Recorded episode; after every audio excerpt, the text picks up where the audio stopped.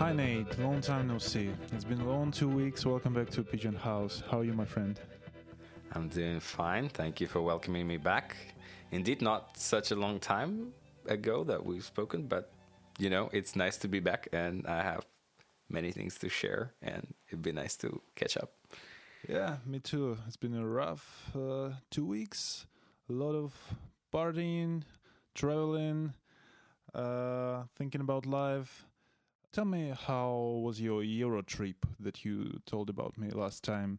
What uh, stood out to you the most, and uh, just what are your highlights from those trips?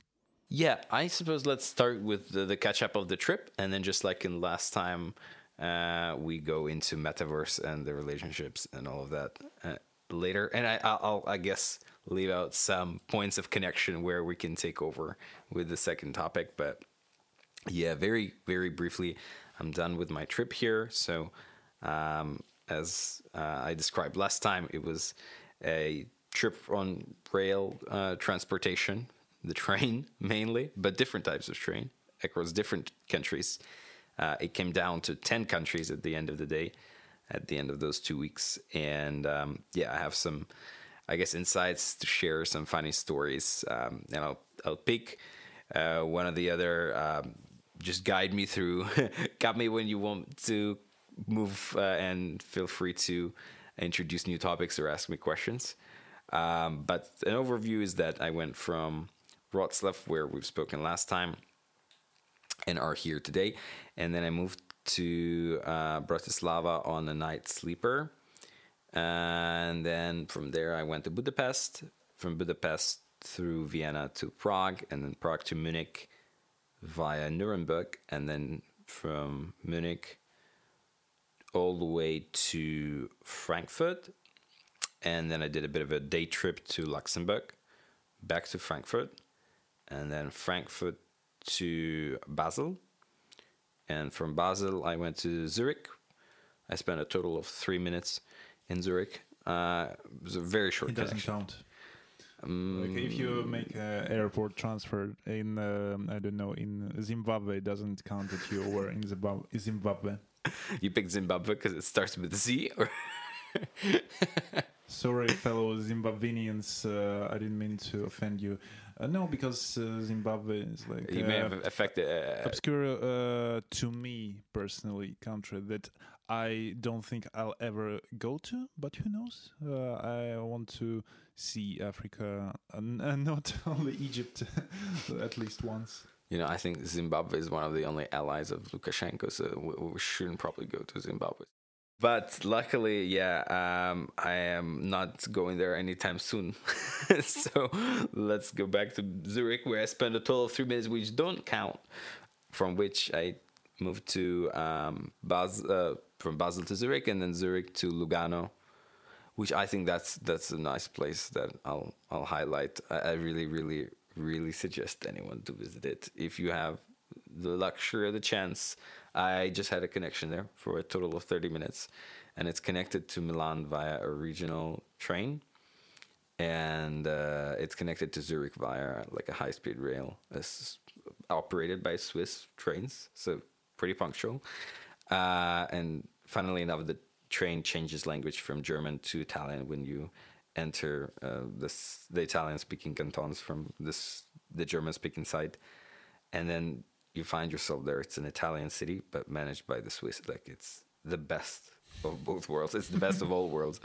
Uh, honestly, I think it's the most beautiful place I've seen. Um, it's just it's just like you know. Um, in the epi- uh, the first episode of Star Wars, and actually then the second, where they filmed Naboo, um, Naboo from Star Wars, this place where uh, you know it's all picturesque and princes live, and you know, and it's just like that. It's a fucking fairy tale. Uh, I'm not uh, the biggest Star Wars fan, uh, so uh, I I've seen the, the like sequels trilogy once, but uh, Lord of the Rings uh, references are more like Oh, I uh, see. eloquent, We f- we uh, find each other. understandable for me. But uh, is it like uh, what was uh, that city that you told about? Uh, Uh, Swiss city.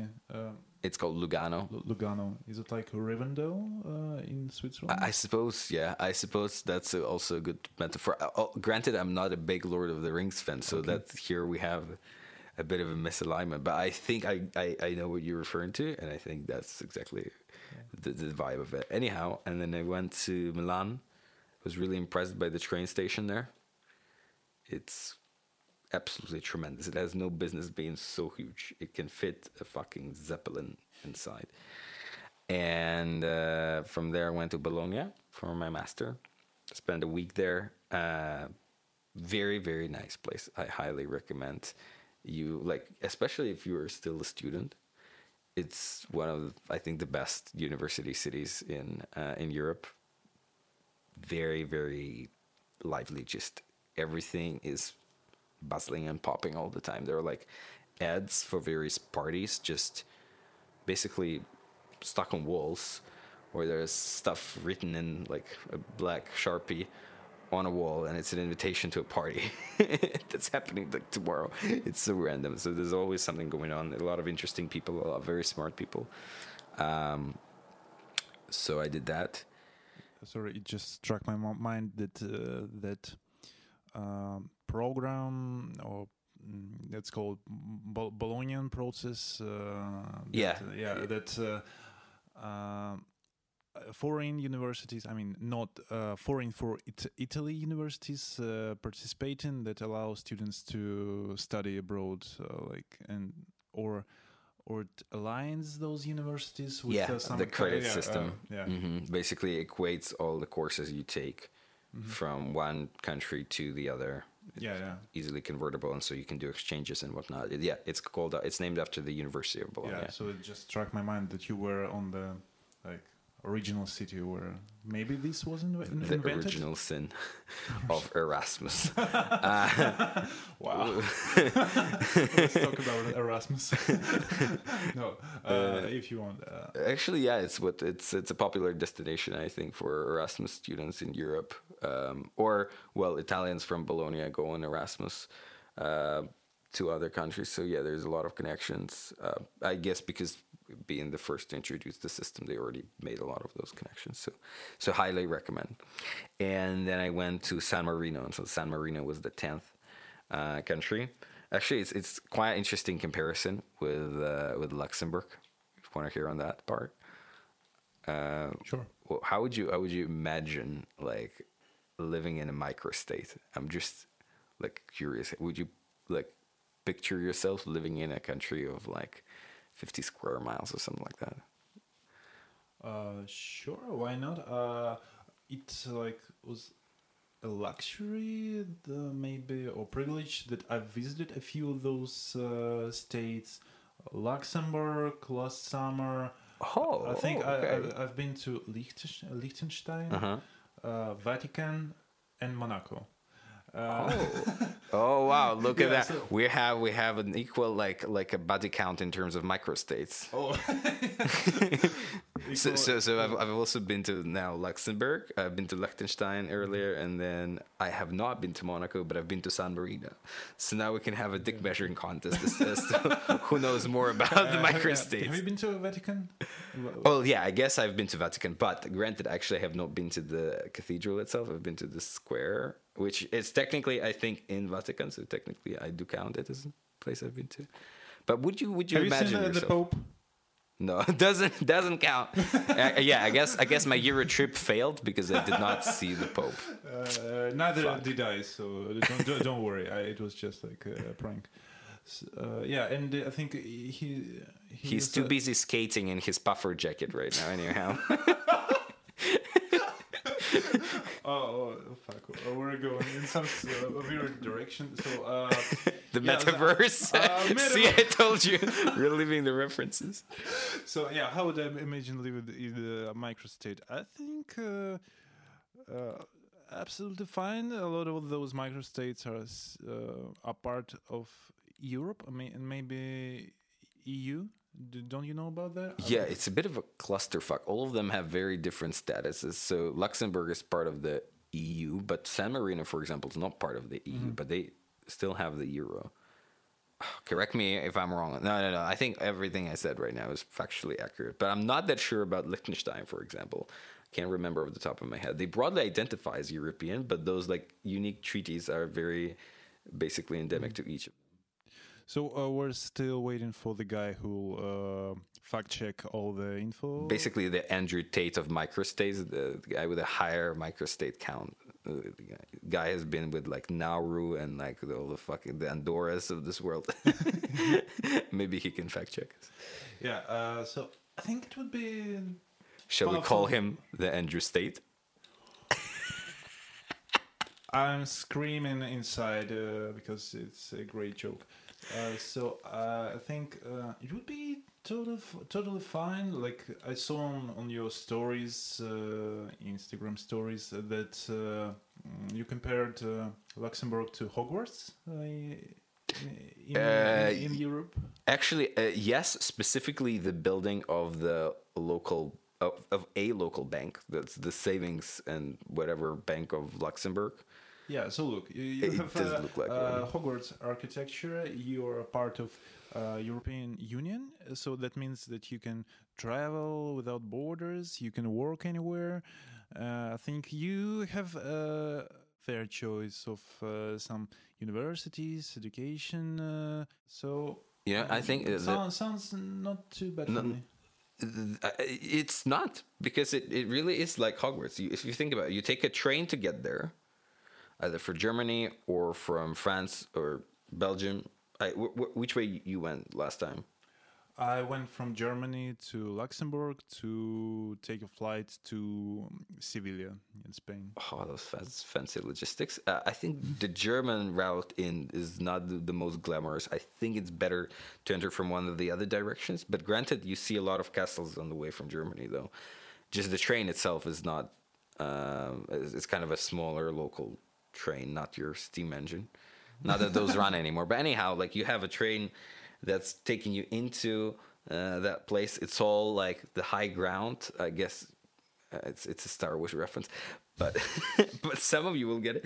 And then there is this uh, this this bank where there are magicians. You know, they're all dressed very smartly. They all speak English on top of French and the, the, the mysterious words I don't understand. And then they all just like poof, and then they make money. That's- Yeah, that's Hogwarts to you. Wizards World. of, Wizards uh, of World is the, the the wizards of tax evasion. okay. But uh, so you you can imagine yourself in Luxembourg. Uh, what would you say? Would you imagine yourself living in Monaco? I have a maybe funny story about Monaco because I traveled uh, there when I was like 10 years younger with my mom, and uh, I had a chance to visit uh, Monte Carlo, but. Uh, I think I wasn't so interested in, in gambling or casinos, but at least uh, I would have put it on uh, on my like checklist of things I've I visited in life.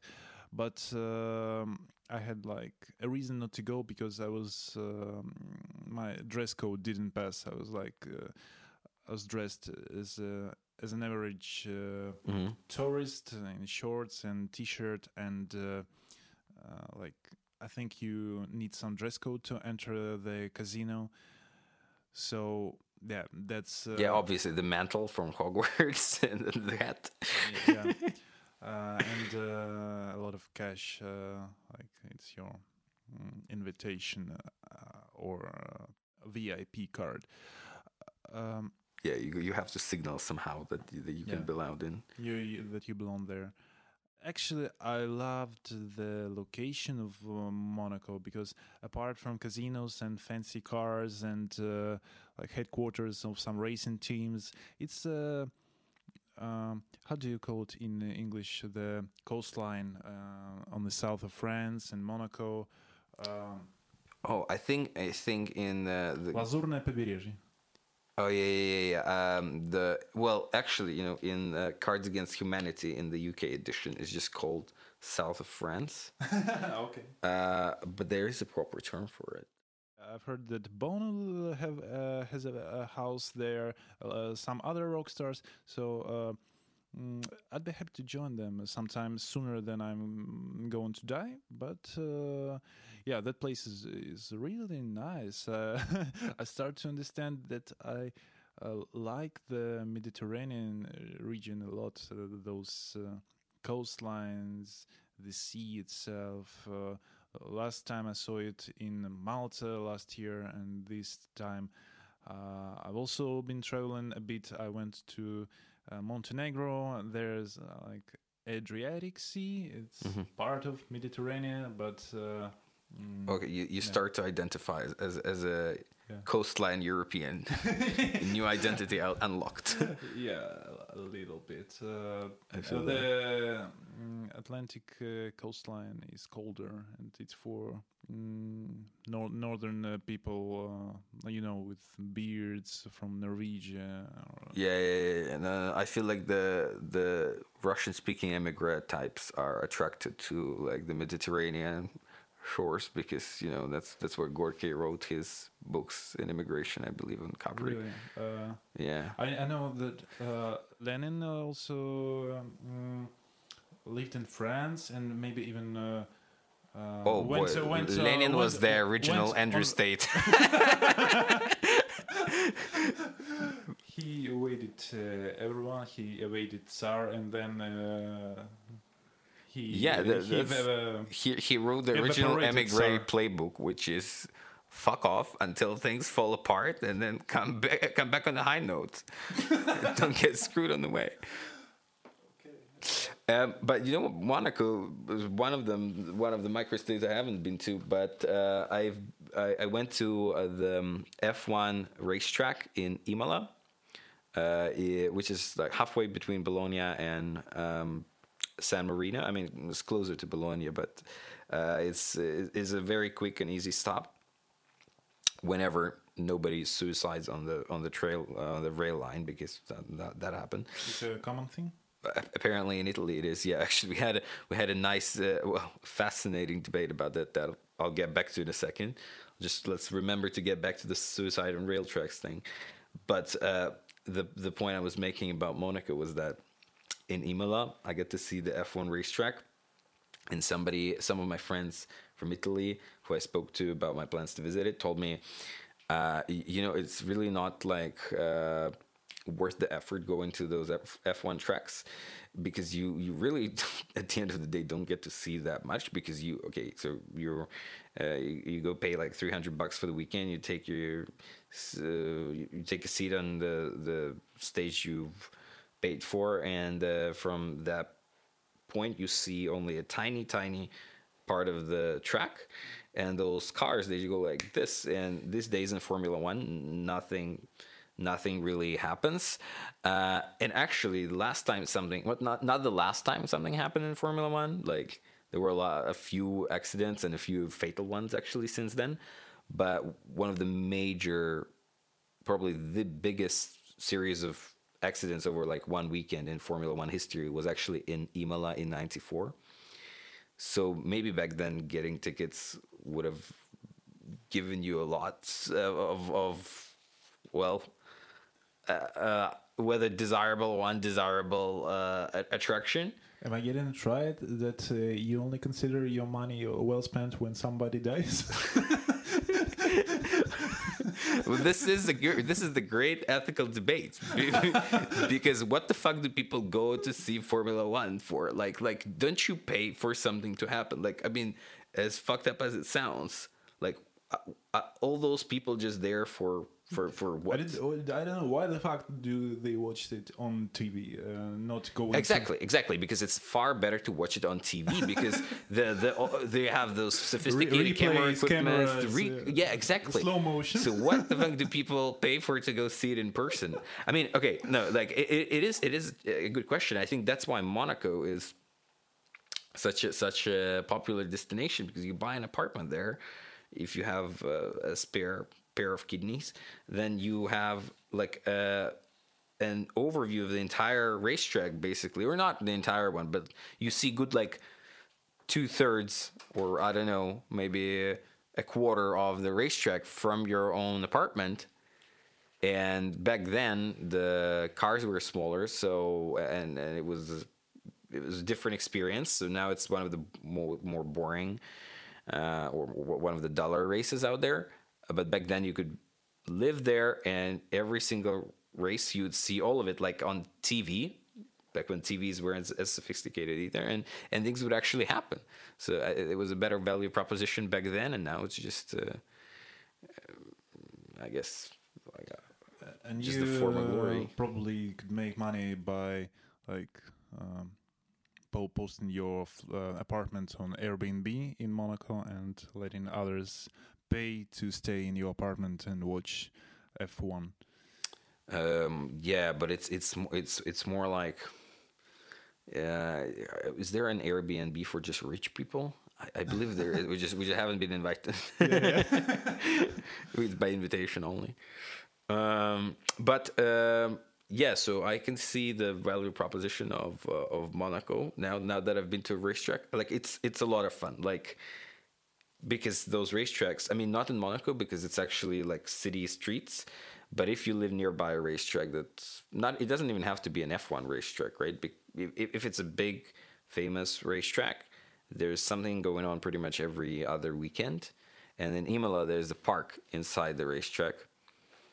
Uh, and uh, the park is very nice. It has the uh, the statue of um, Ayrton Senna, was the Brazilian driver who actually died that fateful weekend in '94. There was another driver who died. I listened to that amazing podcast uh, called "The History of the '90s," and it has an episode on 1994 Imola Grand Prix, which is which is what I do. Like whenever I go traveling solo, I like download a Spotify uh, podcast on the topic, and sometimes it works out to be completely random as shit uh, that I you know don't listen to for more than five minutes and then it's wasted. But sometimes it's really nice, and that was one of those things. And then I learned about it, and man, like people just live live in Imola and go to racetrack on the weekends with their dog, with their kids. They go and sit there looking at cars go around an F1 track. And occasionally something happens, but those people are coming there because it's free. They get to go out with their dog and kids and have coffee and whatnot. And it's just that's just lifestyle. Um, you know, I mm, I could be impressed if I hadn't lived in uh, Belarus by Borovaya uh, air aerodrome, where they held The a, airstrip, yay! a Rock for Bobrov uh, festival, and you could go listen to some Rock Russian rock uh, for free. uh, rock for Bobrov is, is like the rock for the for the beavers for the for the beav, beaver. yeah, ro- rock. ro- is the weirdest name for a festival. Wouldn't you agree? yeah, uh, no, no beavers live there. Uh, rock for the beavers. I think that's the exact translation, basically. Yeah, uh, so uh, Yeah, rock- English rock speakers, the uh, not uh, Belarusian natives, uh, just uh, scratch your head because that's how it's done in Belarus. It was done at least uh, before 2020. You know that actually in English, beaver can mean it can be an innuendo. Like it can be something like like like like, like this. You know, like What, what does it mean? I'm sorry, I'm dumb. uh, do you want me to um, um, Andrew Tate it to you? Okay. Uh, Anyhow, we- you, you can Andrew, Andrew Tate it to me backstage. uh, back to so, so rock the beaver is, is just a very fascinating name. Anyhow, yeah, we're anyhow back to uh, suicide on uh, rail tracks. Uh, what what a transition. um, so support for this podcast was brought to you by people who suicide on the fucking Bologna to Rimini train line. Man, it's it's it's really it's really interesting conversation that we had with people from my program. So I guess if they ever get to listen to that, they're gonna think I'm even more like morally fucked up or whatever. But uh, okay, first of all, I I think of humor as something that I think is should have less restrictions as opposed to more. Like I think in, in general things can be funny. And if they are not touching on something like ridiculously sensitive, uh, there should be little kind of kind of intervention. Like I'm I'm, I'm a very free market individual when it comes to humor. So so I like my like dark jokes, but also um, it was an interesting philosophical discussion because uh, I'm doing the masters in sustainability with a bunch of my friends, from all around the world, very like-minded people. We all became friends over over Zoom even before meeting each other, and then you know it's it was a nice bonding experience. But all of us come from different backgrounds, as I mentioned, but also just different professional experiences, different countries, different cultures. Um, so what, the the funny thing was that uh, I was uh, facing a delay, a train delay of two to three hours, and I dropped a message to that group chat um, where um, I sent a picture of the train delays because previously I really advocated for trains on during like our in-person classes in the program. And I was saying hey guys like it's such an amazing sustainable way to travel. I use that Eurail pass to go Eurail I, I guess it's called it's a weird name to travel all around Europe. It costs 280 bucks for 7 days and you can use it unlimited. I'm not sure if I explained it last time but basically i highly recommend it. it's a very convenient way to travel. There are some caveats but i was very much pro train and then i came to italy. And, uh, the, the, trains from from imola were delayed in both directions by like two three hours. I, I sent them the screenshot and they said um, oh like it must be because like somebody messaged that it was because of suicide and then as it happens on group chats, I think all group chats are destined to one way or the other end up in a massive shit show and just cease. They either just die quietly or they just die loudly. You know, there's no in between. With a lot of memes.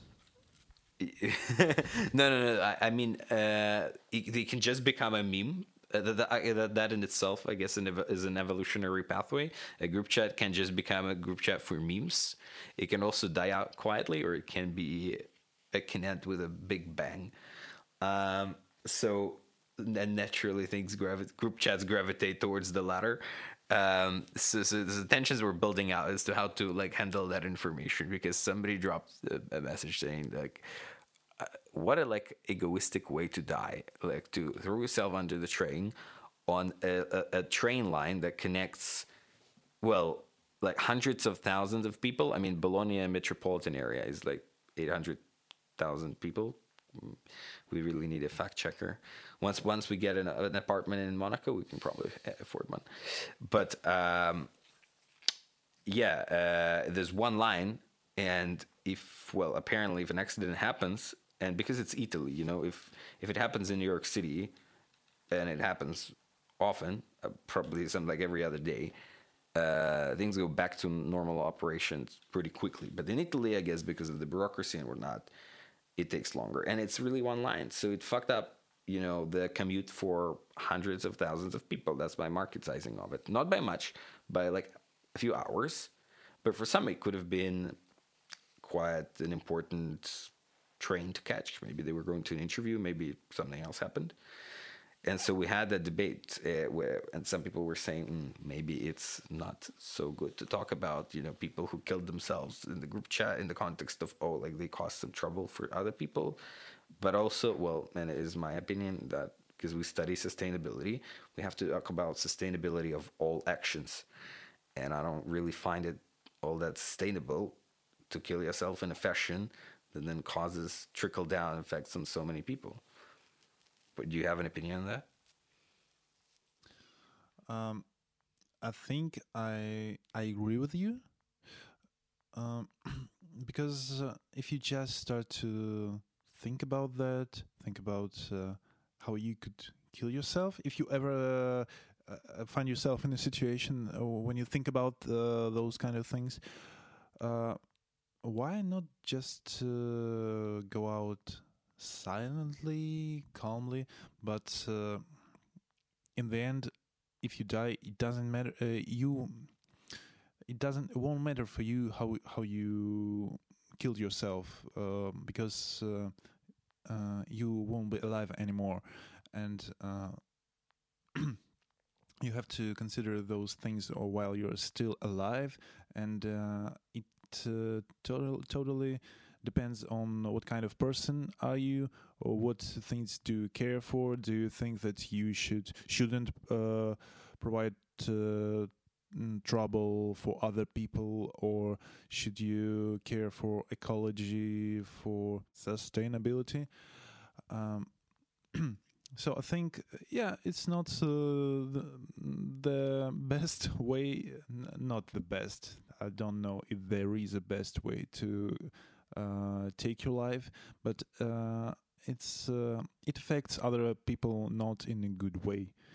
Uh, more more people than it w- would have affected uh, if you went out uh, mm, by some other some method. other means, yeah, Yeah. to to forest in, in Japan or somewhere somewhere else. Fair enough. No, but that the argument here, and I kind of tend to share that sentiment, uh, is that you that's only right if you believe that action to be like a conscious decision. Like if somebody throwing themselves under a train is some something they do like voluntarily.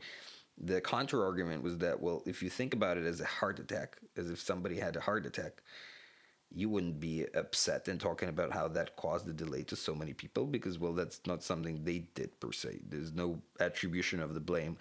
And um and so very quickly as things tend to happen like to have uh, uh, the way things tend to happen in philosophy is that very quickly you go down to the very basic root problems that have not been solved for um, as long as humanity has been out there. Like basically is there free will? Is there not? Like to what extent can you be like uh, a, an independent agent at this moment when you decide to throw yourself into the train? Is uh, is that uh, famous picture where one uh, person controls the the rails and uh, it can make train go uh, either to yeah the trolley kill- dilemma yeah. Yeah, that- Mhm. So is it is it, is it uh, like the most basic atomic uh, philosophical dilemma as well? You just you just picked up on an, uh, interesting trend that that f- like trains and, and train wrecks and, and death by by by trains and philosophy are kind of innately they go together like peanut butter and jelly. You know, like I guess whenever you start mentioning those things, that's when philosophy comes in. Anyhow, well, that was an interesting conversation that we had on the chat. We never kind of came to a conclusion, but my opinion is that, uh, well, at some point you got to draw the line because, well, yes, like I, for me, like that time it wasn't a big deal, two hour delay. Actually, later on, I missed my flight because there was a delay of a train in Italy, of an Italo, like a speed train, high speed train that was supposed to run on time and I don't know if it was caused by an accident. Probably wasn't because it wasn't all that long. Uh, but but you know, if uh, if somebody missed an interview or like some you know family arrangement because of something like that or medical treatment, you know, it's pro- it's a problem. And then also when you know people who are on the train or the train, uh, well the the, the guy who drives the train, you know, goes through this, eh, it's it's going to increase their chances of ending life by suicide. So you know, there there are definitely a lot of negative externalities to all this.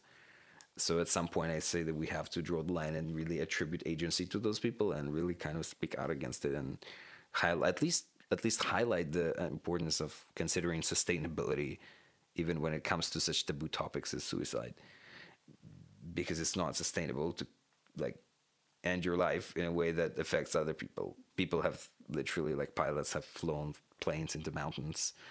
Uh, there was one incident in Europe, and then maybe MH370 disappeared because of a crazy pilot. It's not clear, but it can be an explanation. So yeah, that was the debate. A pretty grim note, but uh, on that we uh, we move with the train uh, past the realm of philosophy into the realm of back into the realm of microstates. That was the whole tangent was about getting to San Marino actually. Yes, I agree. What, what what do you imagine San Marino as? Uh, I don't have the slightest idea about what San Marino is. Uh, I think uh, before you mentioned it, in my mind, it was some part of Italy. Uh, so, uh, tell me about San Marino. Tell us about San Marino. It is it is some part of it. That's how Italians refer to it. Like literally, not a single Italian that I've met has referred to San Marino has has, has like this opinion of San Marino as being a country. It, it, they all just find it amusing that it's a state, and I'll just think it's it was just Italy, but it's just not. Like t- Taiwan and China, continental China. Like Taiwan and continental China. Yeah, can we draw that comparison? Uh, it depends who you ask. If you if you ask the CCP, then yes. But um, no, it's no. They live very uh, like how do I say? Mm. They're in a very symbiotic relationship. Uh, San Marino and Italy, but it, it's really a unique place. To me, it is a fucking Wes Anderson country. It's just like if an entire country was directed by Wes Anderson, that's what San Marino is because it, first of all, it is in bumblefuck nowhere, absolutely fucking nowhere. Like, okay, yes, you can get to Rimini, and actually Rimini has an airport, and it's not all that bad. Operates a bunch of low clusters, and there's this line that goes to Bologna, but oh man, like uh, from there on, unless you have a car, I mean, there are buses, uh, but they don't run. They run every like two hour two hours to two hour to three hours or something like that. And it's it's actually not clear where to take them from uh, rimini. They're not on google maps. I took a bus that actually drove past san marino it's, so tiny that you can take a bus in the general direction of san marino and then the bus will like miss it. like, that's what happened uh, to me, and uh, I, I, so I left uh, the the bus in the stop that was just like right outside, and then I went to enter San Marino. And guess what? Like fucking hundred meters. Uh, near the border, there are no signs indicating there's a different country. Just no, it's like you, it's it's surreal. It looks like a, a regular Italian countryside, and if you didn't have Google Maps and didn't know about it, like you could have totally missed it. But then you, as you walk to the actual border, yeah, there's like a little demarcation kind of sign, uh, and then there's a regular like traffic sign, but that's about it. And then when I entered it, first thing, first thing I saw a bunch of RVs, which actually make a lot of appearances in Wes Anderson movies, I believe, or at least some cyclists, bikers, all kind of going in like random directions here and back, and runners, like all sorts of weird people. Um, maybe I'm just not into sports. they uh, does everything look like doll houses there? E- yes, as well. Yeah, it just all looks so kind of strange. You, you, I mean, as you walk into it, it just feels like another Italian village, but then it kind of just gets it grows in you like a like a Wes Anderson film. It's it's just funny. And then I uh, realized that the hike up to the city itself, because it's on the fucking hill, was like two hours. And I was like, hmm, it's too ambitious for, for somebody who forgot to take any water for that. And there are no open stores. So I just decided to hitchhike. And I hitched a ride with this lady. Uh, she's Italian. Uh, her name is Sylvia. And um, Sylvia was driving to a festival of climbers. And I believe at least from what I heard originally, she said something like slackers. And I was like, well, that sounds like like a festival for me. Like I'm your unemployed friend on a Monday night. Uh, that's me. But she uh, she somehow miscommunicated it, or I misheard it. She meant like slackline walkers or climbers. So those the, the slack line that you know you put between the trees and uh, and I was like, oh, YOLO, yeah, I'll come with you. Is that okay? And she was like, yeah, sure. And then we got to this like very nice former shooting range, like clay pigeon shooting, like, you know, sporting club in Minsk. Uh, just a reference for those who don't know what clay, you know, I, when I learned the word clay pigeon shooting, I thought that it was about shooting some type of pigeons, the ones that live in clay. So I, I never actually went out clay pigeon shooting because the first time I heard the phrase, I didn't know what it was, and I decided not to go.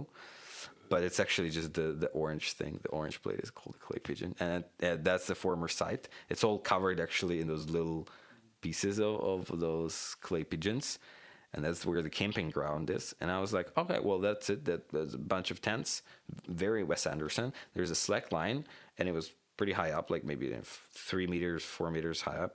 I was like, okay, well, that seems like a festival to me.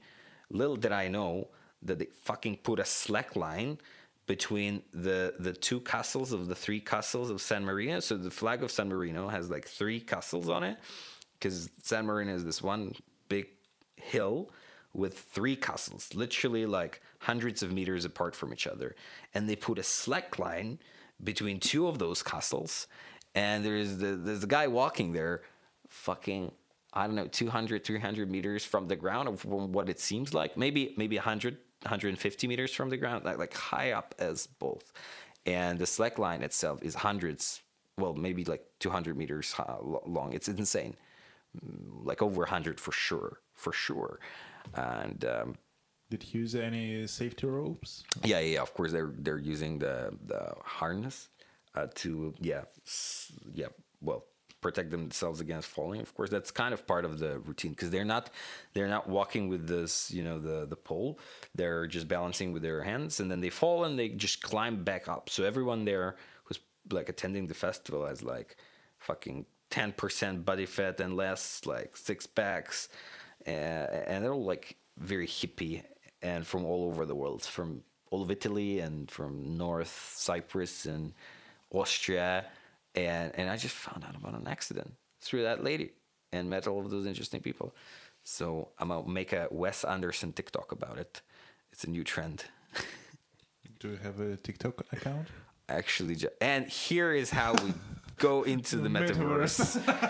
Perfect segue. Yes, I actually just downloaded TikTok and I, I, I resisted it for a long time because well I am somewhat familiar with China, not insanely intimately, but I did live there for like three months or so, two and a half. I know very rudimental Chinese, uh, Mandarin, uh, and I worked for a Chinese company for well something like nine months, and um, I also worked for quite special Chinese company that is like what was the largest Chinese expert network, meaning it's basically facilitating expertise to and from. It's like a broker of expertise to and from China, and um, so I'm also pretty familiar with Chinese business practices.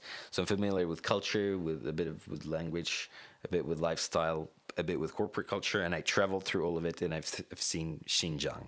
So I have some exposure and I am not a big fan not of China and the Chinese people and the Chinese culture. It's all amazing. The food is great, especially in Xinjiang. But I'm not a fan of the CCP. And boy, oh boy, is there a lot of reasons to be concerned about TikTok from that standpoint. And so I didn't, I didn't really want to use it, but that's that's kind of how I realized that I am already such a boomer because I'm have you have you used it recently, or have you uh, I, I have an account. I don't use it regularly. Uh, I I don't like. Uh, the way of consuming a lot of short uh, videos. Mo- mostly uh, before Instagram added the feature to add music to your uh, reels or to your videos, I've used TikTok TikTok to uh, apply some mm, effects to my clips. So I've used it more like a, a video editing tool and uh, yeah, a tool for adding music to my uh, clips. And later I posted that on Instagram. Uh, mm-hmm. but uh, yeah, I don't use it regularly. I've seen it and. Uh, I can't uh, tell you that I'm a fan of it, but now Instagram has Reels, and to me it looks like TikTok, you just swipe all the time and see new short, funny videos. Funny and a bunch and of them have those TikTok watermarks. Yeah, yeah, yeah. yeah. that's uh, like uh, probably ninety percent of them for me. That's pretty pretty meta for me. That okay. So this platform has basically the copy of content from another platform. Uh, and uh, that other platform uh, possibly uh, collects uh, your personal data and sends them to Xi Jinping. Um, uh, what can you t- uh, tell us about that? What's yeah. your uh, relationship with TikTok? That's the thing. So I never thought I would have I would download it. Not that I had to.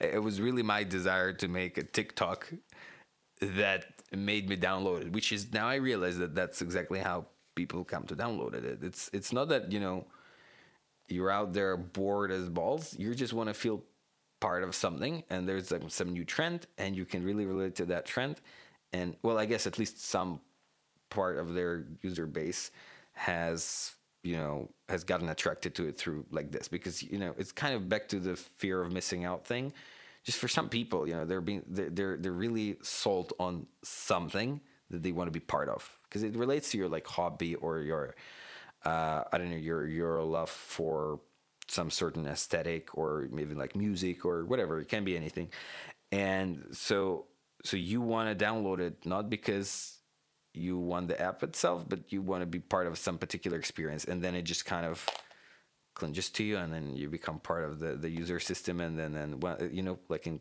Pirates of the Caribbean, part of the team, part of the ship well, something like that. part of the crew, part of the ship. How how uh, how's dno in English? I uh, just remember the David Joe or John scream like dno. dno. uh, oh my god, that that is gonna be a hard reference to digest. Sea bottom, sea bottom. Uh, let's move on.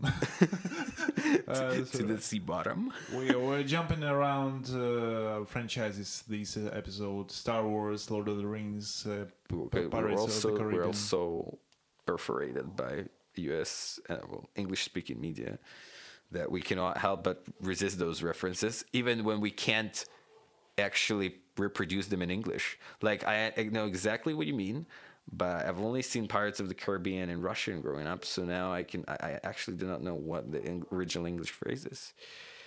Um, anyhow, yeah. Uh, well, we were talking basically about uh, how the the TikTok is uh, is bringing the metaverse, and TikTok to me is an app that I completely like mi- misunderstood from the user experience. Like I still believe that the data sharing is very very concerning. It's a whole different conversation.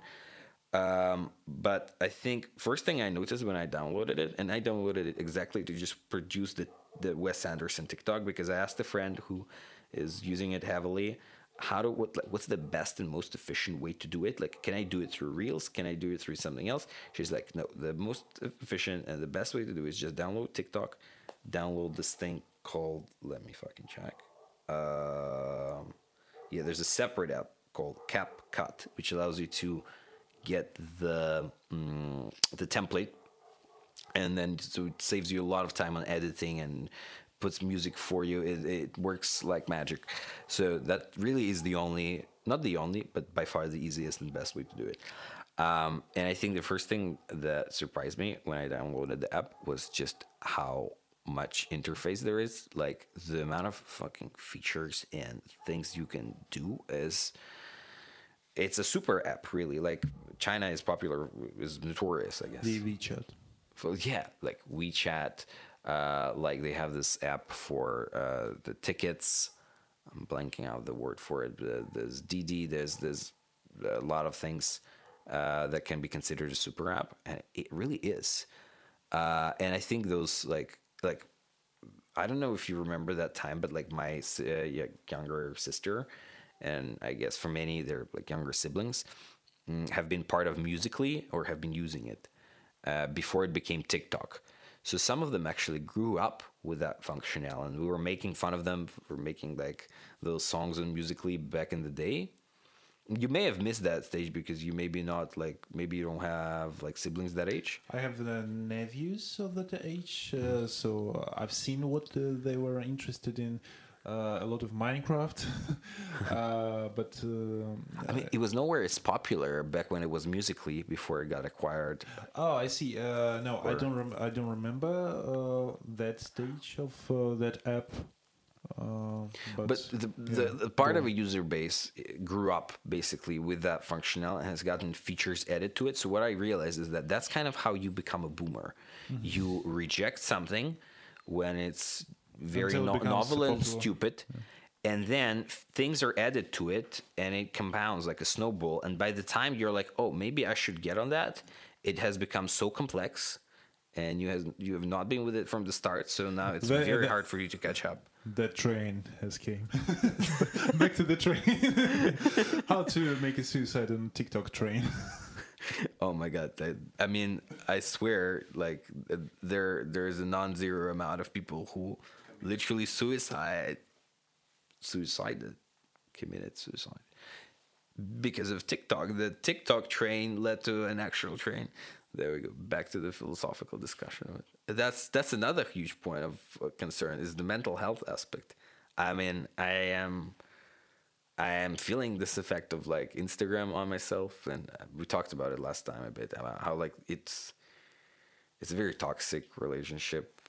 Uh, basically, I think for everyone, I don't think social media is it like like everything is beneficial in moderation, but the whole point of social media is that it, well, it's set up so that it monetizes attention, so that basically more usage is the default of the business model. So um, At least uh, last, uh, not the last time I, have checked, but uh, they talked a lot about removing the like count uh, for a while, and I've seen that. Uh, I I I haven't uh, seen the like counts under some of the posts, so um, that was like initiative from Meta of removing like counts, mm-hmm. not to let other not to let people think that oh there are other people more popular than me life sucks i'll go kill myself um, mm, yeah that that was one of the features yeah and they're introducing more subtle ways to also nudge users to just spend a bit like just not get addictive which actually going back to san marino for a second is something they apparently do in the san marino casino which i did not I did not manage to get into, as in I just didn't have the time and I didn't find it. Uh, but they have one casino, and apparently they have staff psychologists there who uh, look after people who have like compulsory, like addictive behavior when it comes to gambling. So there's the regular who's spending too much money. Apparently, they'll be approached by a local San Marino casino on on campus psychologist or on on site psychologist, and then I, I don't know would be discouraged to, to, to play as much. I'm not sure, or even prohibited perhaps. Um, so uh, I guess we can all learn from San Marino in one way or the other. It'd be nice if like TikTok or, or Instagram would have like an on-site psychologist, on on-app psychologist that when you scroll too much, there's just like a pop-up and it's an instant, you know, like uh, instant one-on-one Zoom session with a counselor paid for by taxes collected from Instagram and what other apps. It sounds like an idea for legislation. Yeah, I, I don't even want to to joke about that because that sounds uh, really great, and I don't believe that will happen uh, because uh, uh that's not not how the money is made for those companies. I think uh, uh, um, yeah, but from your vision, this could be funded from tax taxes. Well, we're already we're already taxing, you know, things that have negative externalities, like tobacco, alcohol. alcohol, and others, right? And a share of those taxes, depending on the country, goes towards some well. Uh, more socially beneficial deeds, and some of them actually targeting, retargeting the, the industry. Uh, that they are collected from. So I think that's that's possibly something that can be introduced because it, there are ways to measure this like negatively, so like socially negative effects. Uh, there are tons of psychologists and like behavioral economists and well other other scholars of all kinds who are into the metaverse, uh, so to speak, um, on a quest to to yeah to really do good. And I think it'd be really it'd be so nice to actually to listen to somebody who does anything in that space can be an idea for your next guest if you can find one uh, i think i'll have enough connections to find one. Uh, but yeah i was just uh, interested in that tax topic. Uh, you told us that yeah a lot of um, taxes uh, from alcohol cigarettes uh, go on to produce some social benefits but at, at the same time a, a, fair amount uh, of those taxes uh, go to fund the military industrial complex. Uh, um, well, so, as I said, it depends on the country where we're, what we're talking about. But yeah, in the US, it, it's it can get complex. Uh, let me actually pull out something. Uh, there was actually a profile that I noticed recently on Instagram. There is this guy, I, and I'm not. I'm honestly not sure if I can find him, but I do want to credit this idea. So um, we'll see what we can do about it. But basically, uh, somebody created an account. The whole purpose of uh, this account is to become like an anti-influencer, if you will, posting content that discourages people from using social media. So this guy creates posts that say, "Stop wasting time. Why are you reading this?" and like comes up with stories. So you you subscribe to him, and it's just like it's an active reminder mm-hmm. to stop. Kind of like hinges you know hinge the dating app they have this marketing slogans that it's the app designed to be deleted like this guy is like an influencer designed to be ultimately unfollowed i suppose uh, if you unfollow that means uh, he's uh, he has achieved his goal well it's kind of like with people who kill themselves the more there are people who kill themselves they're less they are you are back on track. I'm not planning to be on the track. And, and and you know and if i ever am then you you know for sure it's the military industrial complex. Or the CCP. Either way, uh, well, uh, the KGB, or well, it's actually a lot more options. So yeah, you have a, a, lot, a lot of, but not from. my free will. Uh, Nate, uh, the clock is ticking. I have a question for you. What is your spirit animal? Um, Take that. I, I, I mean, it, it also depends. Uh, that's the most ADHD answer, or actually the most consultant answer you you can find. Um, I well, I really like sloths. I think they're lovely. Uh, first of all, I don't know who said that sloth is a deadly sin, because no, I haven't heard that. no, one of the deadly sins, the seven deadly sins, is uh, sloths, as in the laziness. You know. Okay and I, I disagree with that. I think it's just a way to avoid like spending energy on matters that don't. Have they heard of Shabbat? Count. Exactly, exactly, and and, and uh, you know those observing Shabbat uh, have, for the most part, got it together. Besides Netanyahu, maybe. Anyhow, getting getting political, get, getting getting rid of uh, more opportunities for sponsorships on this channel, which we're yet to get a hand of Honda E. But anyhow, um, back to the spiritual animal. Um, so I, I think th- there's nothing too bad in sloths per se. If if at the same time you're enjoying life and you're being in like evolutionary evolutionary efficient. And sloths are.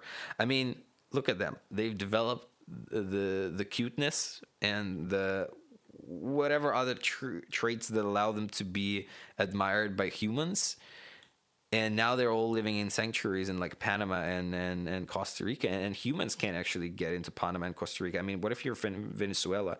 You have a better chance of living peacefully in Costa Rica if you're a local sloths than if you're like a refugee from somewhere in the region. So evolutionary, they're doing pretty pretty much okay. so uh, the bottom line is that there's there's no shame in being a sloth.